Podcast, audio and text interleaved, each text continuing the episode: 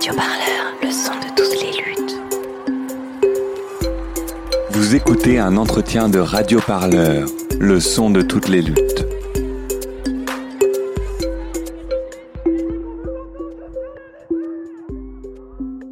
Est-ce que vous pourriez nous raconter un souvenir de manifestation ou de mobilisation qui vous vous a marqué? Bah, par exemple, au, début du premier confinement, là, euh, et pourtant j'ai une grande confiance dans les, capacités des, opprimés, des exploités à, s'auto-organiser, etc. Et j'ai été vraiment, j'ai été surpris par cette, créativité, ce débordement de, formes d'auto-organisation sur les questions sanitaires et, et alimentaires. Et d'autre part aussi, on avait, on avait créé une sorte de collectif de justement de, de, surveillance, du, enfin d'observatoire du, et du confinement et de l'état d'urgence et, euh, qui était composé de, personnes euh, en lutte dans différents secteurs et, puis euh, qui subissaient différentes oppressions dans les quartiers, dans les prisons, dans les, dans les foyers de travailleurs migrants, etc et les personnes se rendaient compte que, que l'État est, euh, tout sauf la solution et que plutôt c'est lui qui engendre les problèmes et qu'il n'en a rien à faire de la, de la santé euh, du peuple. À l'inverse, on avait, on avait tout intérêt et que ça marchait très bien quand on prenait les choses en main euh, par nous-mêmes et de manière horizontale et du coup ça m'a donné beaucoup d'espoir. Cette voix, c'est celle du chercheur indépendant en sciences sociales Mathieu Rigouste.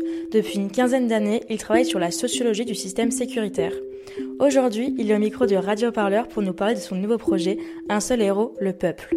C'est un site, un livre, mais aussi un documentaire disponible du 10 au 15 décembre en ligne. Ce film de 1h20 raconte l'histoire du soulèvement du peuple algérien en décembre 1960. À un moment donné, on a compris qu'on s'acheminait vers l'indépendance et à ce moment-là, les gens n'ont plus attendu c'est du spontané et pas du spontané en même temps. Parce qu'il a bien fallu quand même quelques personnes, les premières, qui sont sorties pour entraîner toutes les autres derrière. Le 11 décembre, c'est le deuxième souffle de la révolution du 1er novembre 54. S'il n'y avait pas eu le 11 décembre, on ne serait pas libre. Le peuple algérien, enfin, se libérait et sortait parce que c'était pour lui la dernière chance. La surprise a été totale, y compris chez Laurent. Tout le monde a été euh, dépassé. Tous les théoriciens des guerres coloniales et les prétendus théoriciens des guerres contre-insurrectionnelles, contre-révolutionnaires ont eu une nouvelle fois une leçon comme quoi c'est impossible de vaincre un peuple qui veut son indépendance. Les femmes sont montées en maquis, euh, elles ont pris des armes, elles ont été déposeuses de bombes et tout. Elles n'ont demandé la, vie de personne. Moi, quand je suis sortie manifester que j'avais 13 ans, je ne demandé à personne. On a commencé à crier Algérie, Algérienne, Algérie, Algérienne.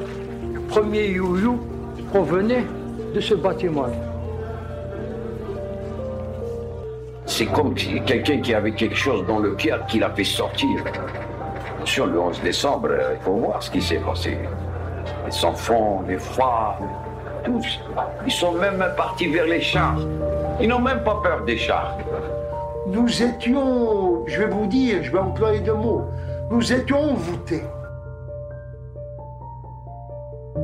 La libération dans ce contexte colonial, ne peut passer que par une libération des énergies vitales dans le corps. Contrairement à ce qu'on peut s'imaginer, dans les rituels de trance, les gens ne se lèvent pas pour danser. Ils dansent parce qu'ils ne peuvent pas s'empêcher de danser. Il s'agit de faire corps dans la révolte. Ça ne peut pas être une affaire individuelle. Nulle libération à l'échelle d'une société n'est une affaire individuelle. Bonjour Mathieu Rigouste et merci d'être avec nous aujourd'hui sur Radio Parleur. Alors, nous venons d'écouter la bande-annonce du documentaire Un seul héros, le peuple. Est-ce que, en quelques mots, vous pourriez nous en dire plus sur ce projet? Alors, le, projet, c'est euh, un site, un livre et un film documentaire sur euh, des soulèvements qui a la dans la dernière séquence de la révolution algérienne en 1960, en décembre 60, et du coup là, c'est le, c'est le 60e anniversaire. Euh, moi, par rapport à mon travail, c'est des, du coup, c'est des soulèvements qui ont lieu euh, trois ans après la bataille d'Alger, c'est-à-dire après le, le, moment fondateur de, de, du déploiement de la contre-insurrection euh, en ville, et, et donc de, de, cette doctrine fondatrice aussi du, du, système sécuritaire, en tout cas une, une, doctrine de guerre coloniale, une doctrine de guerre contre-révolutionnaire. Et et qui du coup qui prétend euh, qui prétendait avoir euh, écrasé définitivement euh, et le FLN et la et la révolution algérienne en 57 et du coup bah là cet épisode en décembre 60 vient montrer que trois ans plus tard les masses populaires à travers tout le pays pendant plusieurs semaines vont se soulever et bouleverser l'ordre colonial se réapproprier les rues investir les quartiers interdits et puis euh, bah, se, même commencer à se réapproprier euh, la société. Et euh, du coup ça vient ça vient parler de, de, plein plein de choses qui sont intéressantes pour les luttes actuelles aussi. C'est l'histoire d'une d'une victoire populaire. Ça a été aussi une répression militarisée très très dure. Ça a été un ça a été un massacre d'État qui a été dissimulé. Du coup il y a un enjeu aussi à le à créer une à lui, à lui créer une place dans, dans, dans nos mémoires de lutte. Et et voilà, mais c'est aussi une victoire populaire. Euh, et euh, en ça, c'est intéressant, de la, pareil, de faire vivre sa mémoire, mais aussi de comprendre euh, ce qui s'est passé.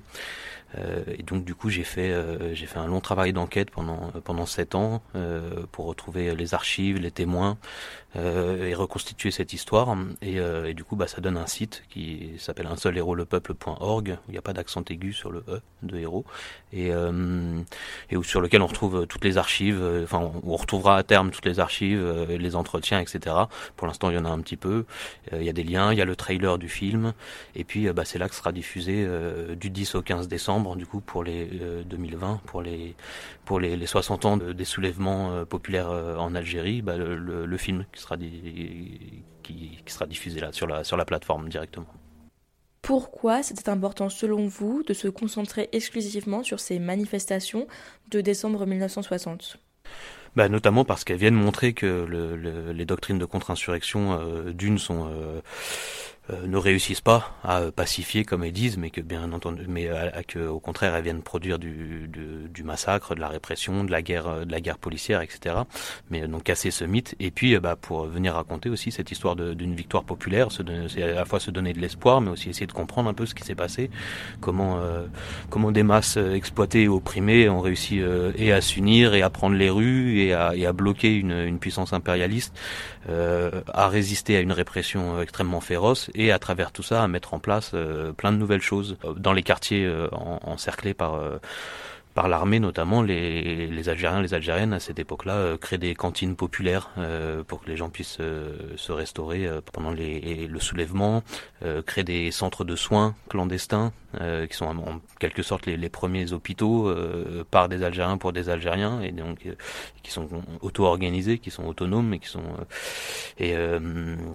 voilà, les, les, les, enterrements sont politisés et, euh, et sont euh, eux-mêmes auto-organisés et, dans, et à travers toute cette histoire-là, euh, on se rend compte qu'il y a une place fondamentale des jeunes, des adolescents, des femmes qui sont à la fois en tête de certains cortèges. Il y a des, il y a des, il y a des cortèges complètement composés que de femmes, des cortèges d'adolescents qui s'affrontent aussi aux forces de la répression, qui des fois les débordent et en tout cas qui se maintiennent, qui réussissent à s'unir euh, et ça à travers tout le pays pendant plusieurs semaines. Et du coup, c'est vraiment c'est un moment euh, qui vient montrer aussi la place et le rôle euh, des classes populaires dans, dans un processus révolutionnaire. Et puis là, même finalement, ça vient interroger la question de la résistance populaire tout au long de la colonisation pendant pendant 130 années. Et donc voilà, bah c'est pour et c'était pour faire un peu connaître mieux cette séquence-là, mais surtout voir ce que ce qu'elle pouvait nous apporter aujourd'hui et pas seulement en termes d'espoir, mais en termes de compréhension du champ de bataille. Alors, vous utilisez le terme de stratégie de contre-insurrection. C'est également le sous-titre de votre livre, issu du projet Un seul héros le peuple, la contre-insurrection mise en échec par les soulèvements populaires de décembre 1960. Est-ce que vous pourriez nous expliquer ce que c'est, en quelques mots, cette stratégie de contre-insurrection? Les doctrines de contre-insurrection, du coup, c'est des, programmes de guerre policière ou de répression militarisée, en tout cas des, des systèmes de violence d'État euh, à mi-chemin entre la guerre et le contrôle, euh, qui, euh, qui trouvent leur source dans les guerres coloniales en général, enfin, à chaque fois qu'on envoyait des armées contre des populations civiles, et en général c'est dans ce cadre-là, mais qui du coup vont aussi euh, se déployer à chaque fois euh, que des, États ont décidé d'entrer dans un mode euh, guerrier face aussi à leur, population, à, leur, classe ouvrière, à leur classe populaire, etc dont le, fil conducteur est de dire que pour ramener l'ordre social, il faut faire la guerre dans les populations et contre les populations. Euh, et c'est des doctrines qui, dans leur, euh, dans leur version les plus euh, les plus poussés euh, même appellent à euh, militariser l'ensemble de la société. Et c'est des logiciels de pouvoir, c'est des technologies de pouvoir qui ont cessé, non, cessé de se développer dans l'ère sécuritaire et notamment depuis le début de la restructuration néolibérale dans l'après 68, parce qu'en fait elles sont à la fois elles permettent à, des États de mettre en place des restructurations néolibérales en menant des politiques extrêmement autoritaires et du coup en resserrant les États sur des formes militaires et policières.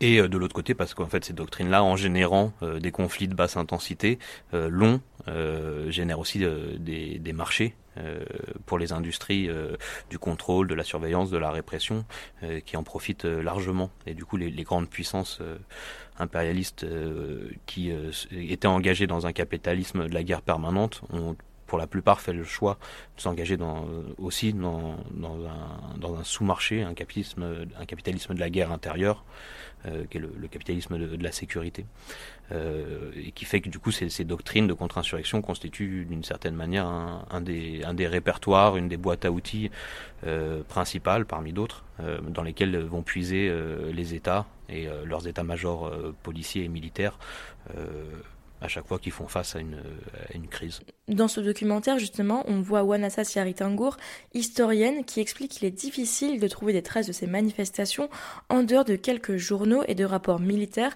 et que les témoignages oraux restent euh, primordiaux.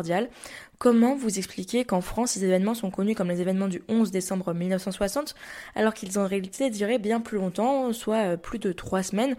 Comment expliquer que ce soulèvement du peuple algérien soit méconnu de l'histoire, même si je peux dire euh, en quelque sorte dissimulé?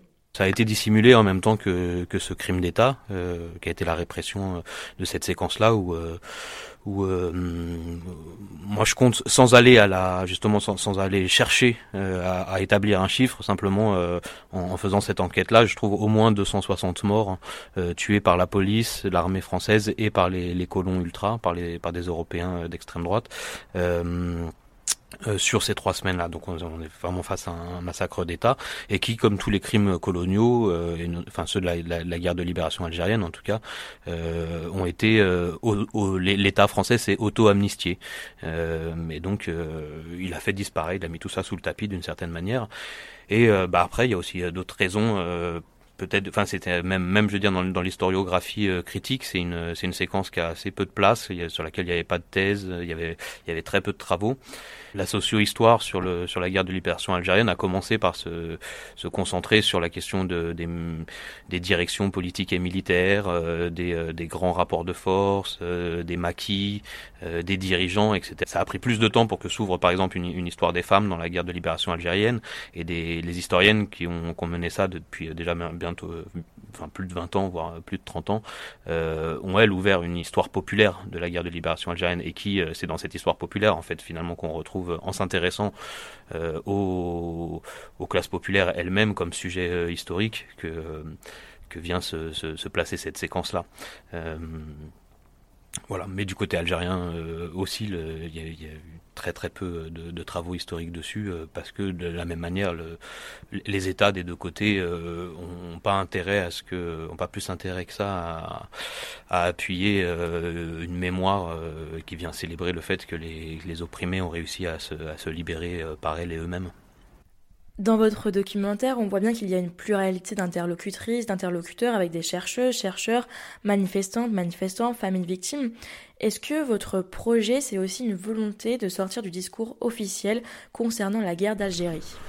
Oui, bah, c'est pas très difficile d'en sortir parce qu'il y en a pas. En, France, ça n'existe pas. Et euh, en Algérie, il y a un discours, euh, il y a un récit mémoriel d'État qui est un peu flou. Enfin, au, musée de l'armée, euh, il y a eu des prétention à dire que ça avait été organisé par le FLN, ces soulèvements-là, mais en fait, dès, qu'on creuse un peu, tous, les gens qui bossent dessus savent très bien que c'est faux, et notamment parce que le, GPRA, le gouvernement provisoire de la République algérienne, à l'époque, enfin, les, représentants avaient eux-mêmes euh, reconnu qu'ils avaient ni prévu ça, ni organisé ça, et même que ça les arrangeait pas tant que ça. Euh, et d'ailleurs, c'est Ferhat Abbas, le dirigeant du, GPRA, qui, demande aux Algériens, aux Algériennes de, rentrer chez eux le 16 décembre, d'arrêter de, de, manifester et de laisser la direction du GPRA euh, négocier avec, avec les colons euh, l'indépendance. Vous nous l'avez dit, depuis une quinzaine d'années, vous travaillez sur la sociologie du système sécuritaire. Vous êtes l'auteur de plusieurs livres, parmi lesquels L'ennemi intérieur aux éditions La Découverte en 2011, issu de votre thèse de doctorat, dans lequel vous racontez comment la société sécuritaire s'est construite. En 2012, vous avez publié votre second livre, La domination policière, une violence industrielle, aux éditions La Fabrique. Vous expliquez sur votre site que ce troisième projet clôt ce cycle de recherche. Euh, est-ce que vous pourriez nous en dire plus? Bah, il le clôt, il vient pas le terminer, mais en tout cas, il vient. C'est une, pièce qui vient justement dans, cette euh, série d'études sur la contre-insurrection euh, pour euh, essayer de voir comment le modèle fondateur, hein, celui qui a été mis en place en Algérie et notamment en ville à travers la bataille d'Alger, a été saboté. juste trois, ans seulement après, alors qu'il prétendait avoir définitivement écrasé la, la, résistance algérienne. Du coup, bah voilà, il ayant mené un, travail sur le, la constitution de cette doctrine, sur leur globalisation, sur leur internationalisation et la place qu'elle joue dans la répression dans les quartiers populaires, dans les nouvelles guerres, enfin dans les guerres néocoloniales. Euh, dans les même au niveau de, la rénovation urbaine, on, on, la trouve dans, dans les domaines de la de, l'intelligence économique, on la trouve vraiment dans à, tous les étages de la de la société sécuritaire. Et, euh, et ben là il s'agissait de, de d'ajouter une pièce à ce puzzle-là en essayant de voir comment justement euh, dès son moment fondateur euh, cette doctrine-là a pu être euh, débordée, euh, rusée, sabotée et, et, comment il a été possible malgré malgré le massacre dont elle s'est rendue responsable, comment il a été possible de se réorganiser, de, de ressurgir, de lui faire face et, et pour cette séquence de décembre 60 d'arracher d'arracher l'indépendance face à euh, l'armée d'une des principales puissances impérialistes à l'époque. Alors, euh, je me pose une question concernant votre trajectoire personnelle. Pourquoi vous avez fait le choix d'être chercheur en sciences sociales indépendant? Bah, il y, a des choses qu'on choisit, il y a des choses qu'on choisit pas. Euh, disons que dans, dans le, moi quand j'ai soutenu ma thèse en 2008, 7, 8, 2007, décembre 2007. Euh, c'était un peu moins pire qu'aujourd'hui la situation à l'université, mais c'était déjà euh, euh, très difficile de pouvoir mener les recherches qu'on veut en termes et sur le fond et sur la forme, enfin euh, avec un, un, statut de chercheur. Et euh, du coup, il aurait fallu que, que je transforme mes, mes, sujets de recherche. Il aurait fallu que et puis il aurait fallu que je devienne chercheur pour l'université ou pour enfin pour le CNRS ou pour un truc privé. Et, moi, ce que je voulais, c'était avoir principalement du temps pour être dans les luttes. J'avais pas envie que toute ma vie soit conditionnée par ce, ce travail-là. mon but, c'était pas d'être un chercheur engagé, c'était d'être dans les luttes et de faire de la recherche en sciences sociales euh, pour les luttes. Euh, du coup, euh, il y a des choses que j'ai choisies. J'ai choisi de pas chercher absolument à avoir un poste à l'université. après, voilà, si les conditions, si ça avait été possible de faire ce que je voulais, et notamment en enseignant parce que ça c'est euh, quelque chose et que, et que j'aime et que, et que, je trouve qui est fondamental de enfin, le, euh, pouvoir diffuser un enseignement critique euh, bah, je l'aurais fait. Enfin c'est il y a aussi des conditions euh, du champ du champ universitaire euh, à l'époque et aujourd'hui qui sont qui me qui me puis tout. Et du coup comme sur plein de domaines je pense que j'ai dit qu'il valait mieux s'auto-organiser qu'il fallait mieux être être autonome et indépendant des des rapports de pouvoir qui, qui qui nous pourrissent la vie en vérité. voilà. En tant que chercheur en sciences sociales, quelle a été votre posture sur le terrain pour recueillir ces témoignages? Parce que des fois, on entend des choses qui sont très dures, notamment on parle de mort, de torture. Comment vous avez gagné la confiance de ces personnes pour qu'elles se confient sur ces épisodes parfois douloureux de leur vie? Bah, j'ai l'impression que j'ai dès le début en fait euh, et le fait de faire ça euh, par euh, mes propres moyens et donc de manière euh, en fait précaire quoi, et donc de pas arriver avec des gros moyens, avec une équipe, etc. déjà ça se voit et et qu'en fait donc ça c'est des, des, conditions matérielles hein, de, de, de, recherche qui expliquent ça, mais aussi une, une, je pense une volonté un peu de, de, de casser avec le, le, les méthodologies d'enquête en sciences sociales qui en fait en général pour la plupart pas toutes mais reproduisent un rapport hiérarchique un, rapport de un rapport de pouvoir où euh, on vient enquêter sur euh, et du coup euh, bah en fait tous les gens que j'ai rencontrés j'ai commencé par leur expliquer pourquoi je m'intéressais à ça les raisons politiques mes liens avec tout ça. Moi je suis d'une famille juive algérienne et du coup on a des liens une généalogie algérienne aussi. Et bon en fait même sans ça en fait pour avoir le cœur c'est censé d'avoir le cœur du côté de la révolution algérienne. Mais en tout cas de, commencer par partager ces choses là Et, euh, et puis bah, partager tout ce que j'avais commencé à trouver à chaque fois que je découvrais des choses dans les archives, quand je faisais des nouveaux entretiens, bah, les nouvelles personnes que je rencontrais, je leur racontais euh, mes hypothèses, ce que je découvrais avec d'autres gens, euh, et puis on discutait ensemble. En fait, ces, ces personnes-là euh, devenaient des participants, des participantes de cette d'une enquête collective, même si même si je l'ai menée, elle est elle est le fruit de réflexions collectives et et euh, voilà, et donc il y a des personnes avec qui on a on a enregistré des entretiens très rapidement. Il y a d'autres personnes avec qui on s'est vu plusieurs fois. Euh, la plupart de ces personnes-là, je les ai vues, on s'est rencontrés pendant plusieurs années. Euh, il y en a qui sont devenus des amis, des camarades. on s'est échangé des choses extrêmement profondes, intéressantes, bouleversantes, et que bien entendu on peut pas tout rendre dans un film, mais c'est pour ça que justement sur le site, dans l'idée, il y aura les entretiens en entier à terme. Et, euh, et, voilà, et c'est ces témoins qui ont, permis, euh, permis de, comprendre toute la, multiplicité euh, des, dimensions de cette séquence, euh, la créativité des résistances populaires à l'époque, et puis la place de tous ces acteurs jusque-là invisibles dont on parlait tout à l'heure, et, puis le, leur rôle central dans et dans la résistance populaire et dans le processus révolutionnaire. Voilà pour les pour les entretiens, ça a pris euh, du coup le temps de se rencontrer de, et d'avancer avec les gens. Et puis bah pareil comme le, le matériel, je me déplaçais tout seul aussi. Bah j'arrivais pas avec une équipe chez les gens euh, et euh, et du coup bah ça a donné lieu à des à des moments assez assez incroyables. Mais enfin en général j'avais rendez-vous avec un ancien, une ancienne euh, qui avait participé, qui voulait me raconter. Et puis, euh, bah, c'est chez, chez les gens. Du coup, on est dans le salon, où on est. Euh, enfin bref, et du coup, il y a la tante qui vient, il y a le voisin, et puis il y a le pote et les potes des potes qui m'ont mis en contact avec cette personne-là. Et du coup, ça donne des, des discussions intergénérationnelles sur sur la révolution algérienne, sur sur les décennies d'indépendance après, sur la situation actuelle et la plupart de ces entretiens-là ont été faits euh, dans les années qui ont précédé le, retour du, d'un processus révolutionnaire euh, du, du Hirak en, février 2019. Et euh, du coup, on a vu évoluer aussi toutes ces analyses, toutes ces manières de vivre la situation ensemble avec ces personnes-là. Et du coup, ça a donné des, entretiens qui sont assez puissants. Alors Mathieu Régous, vous nous l'avez dit, vous êtes chercheur en sciences sociales indépendant. Ce documentaire, il est autofinancé. J'imagine que ça n'a pas dû être facile de trouver des financements. Euh, comment vous vous y êtes pris? Ouais, bah c'est ça. Bah, c'est pour ça que j'ai cherché. J'en ai la plupart du temps pas trouvé, mais j'en ai trouvé quelques-uns. Et puis euh, j'ai fait aussi appel euh, à des cagnottes, au soutien des, gens qui, trouvent que ces, travaux ont du sens et que c'est important qu'on qu'on euh, qu'on établisse des connaissances critiques sur ces sujets-là et qu'on en fasse des outils de restitution. Euh, voilà, enfin du coup c'est un projet d'éducation populaire mais qui est porté euh, par par plein de solidarité. voilà, du coup ça prend ça prend aussi le temps qu'il qui lui faut et, et puis pareil pour les moyens de diffusion du coup il a, enfin il a, le site, le livre et le, et le film ont été ouais, autofinancés. Là, le film, du coup, il est autoproduit et, euh, et autodiffusé. Et ça veut dire que euh, aussi bah, la vie de ce film et puis de, de ce projet euh, tient aussi à ce que les gens ont envie d'en faire. C'est-à-dire que si les gens ont envie de s'en emparer, de le porter, bah, il, il, pourra toucher le plus de gens possible il pourra, il pourra servir d'outil. Et c'est aussi pour ça qu'il est en prix libre, ça inclut la gratuité. L'Élysée a confié en juillet dernier une mission à l'historien Benjamin Stora pour euh, proposer des actions afin d'avancer dans le travail de mémoire de la guerre d'Algérie, parmi lesquelles un accès facilité à certaines archives. Euh, les conclusions de la mission devraient bientôt être rendues publiques. Quel est votre avis sur cette démarche?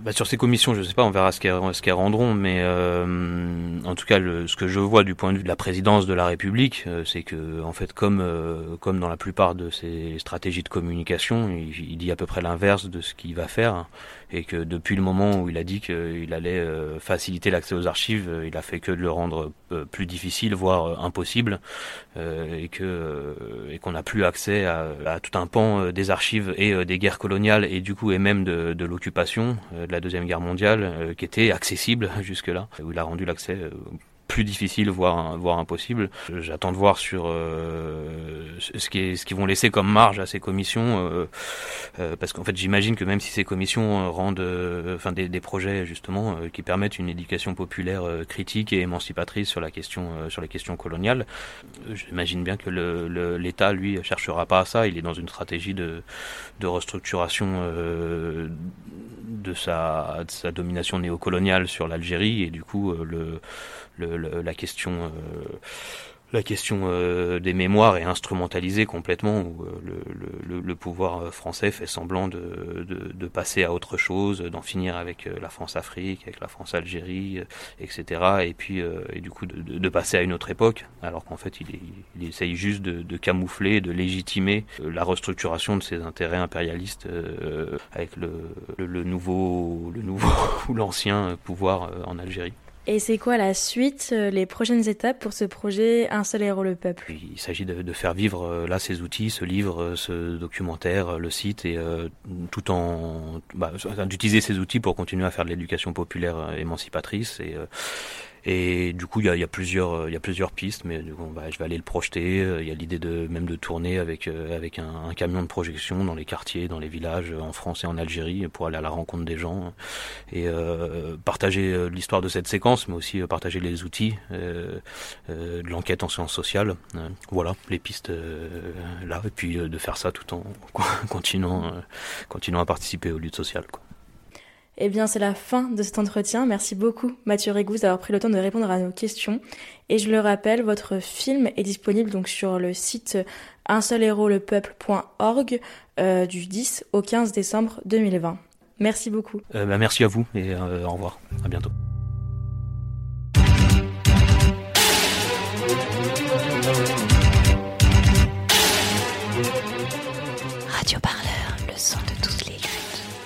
nous sur radioparleur.net.